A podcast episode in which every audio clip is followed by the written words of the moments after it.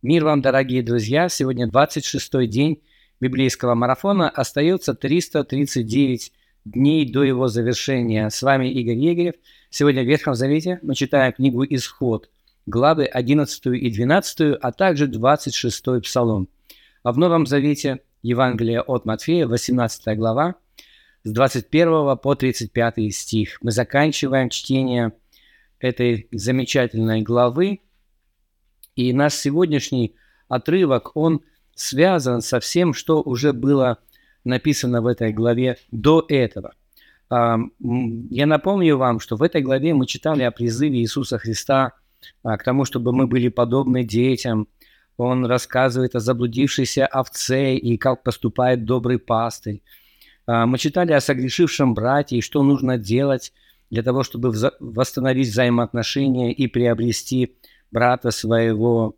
А также Христос говорит о взаимной молитве. И я думаю, что как раз-таки в связи с этим, а вот с этой темой о взаимоотношениях, Христос говорит, что вы свяжете на земле, то будет связано на небесах, что разрешите на земле, будет разрешено на небесах. И эта тема продолжается вопросом апостола Петра в 21 стихе. Он спрашивает Иисуса, «Господи, Сколько раз прощать брату моему, согрешающему против меня? До семи раз? Ну, возможно, а, этим вопросом апостол э, Петр хотел впечатлить Иисуса Христа и показать свою а, доброту, да, свою щедрость. Не до семи ли раз прощать брату своего? То есть после восьмого раза уже брата можно не прощать, да, с чистым сердцем. А, и вот такое толкование действительно существовало в то время – вот семь раз прости, а если твой брат восьмой раз согрешит, уже все, можешь его не прощать. И а, обращаясь к Иисусу, возможно, он ожидал, что Христос ну, просто подтвердит это и скажет, да, да, конечно, до семи раз, а потом можно не прощать. Но Иисус э, опять удивляет учеников своих, да, говорит ему, 22 стих, э, не, э, не говорю тебе до семи, но до семижды семидесяти раз есть, конечно, очень несложно а, произвести вычисление и сказать, что 7 умножить на 70 будет 4, 490.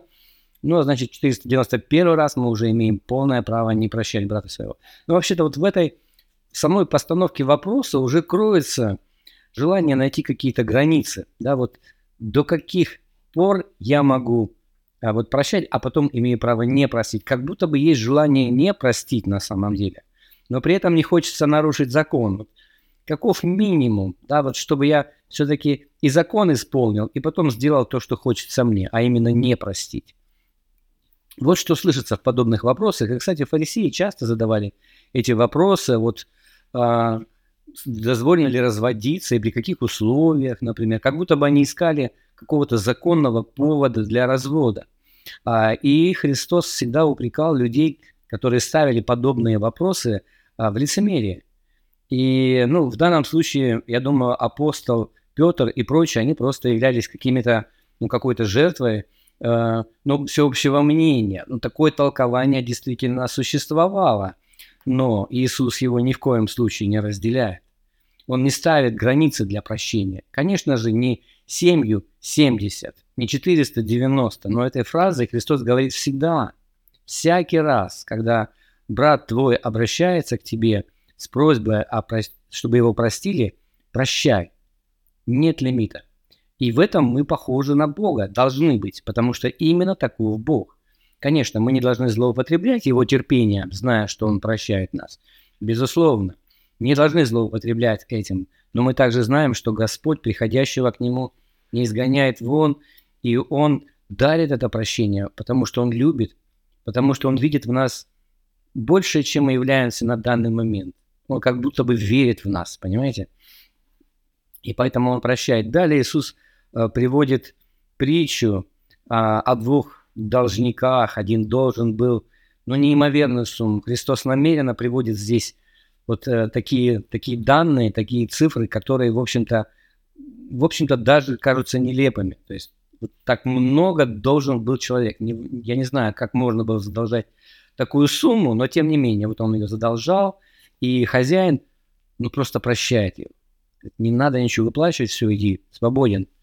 И вот с точки зрения Иисуса этот поступок доброго хозяина, доброго взаимодавца должен послужить, должен был послужить примером для этого должника. То есть и он должен был бы научиться у этого хозяина, у этого господина щедрости и умению прощать. Но однако же ничего из этого не вышло, и мы читаем о том, как он вышел и стал буквально душить своего ближнего, требуя от него ну, в общем-то, тоже немалую сумму, но сумму, которую человек вполне мог выплатить в течение какого-то времени. Ну и что произошло с этим немилостивым должником, мы узнаем а, в конце. И, кстати, здесь Иисус произносит фразу в 35 стихе, точно такие же слова, которые он произносит в конце молитвы «Отче наш».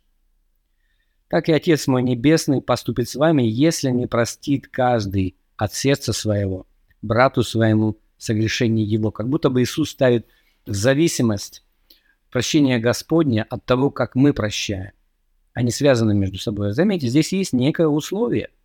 Обратите на это внимание. Это очень важный момент. То есть э, щедрость Бога, Его милость, Его прощение должны послужить нам примером в том, как мы прощаем. Давайте прочтем всю главу. Я предлагаю вам прочесть не только вот эту часть с 21 по 35 стих, но и стихи до того, потому что здесь все связано. Здесь все, по сути, об одном. Давайте прочтем внимательно 18 главу Евангелия от Матфея, также книгу Исход, 11 и 12 главы, 26 Псалом. Обратите внимание на вопросы, которые я, как обычно, прилагаю к своему видео. Задавайте ваши собственные, комментируйте и подписывайтесь на наш канал «Библейская среда». И пусть Господь благословит вас.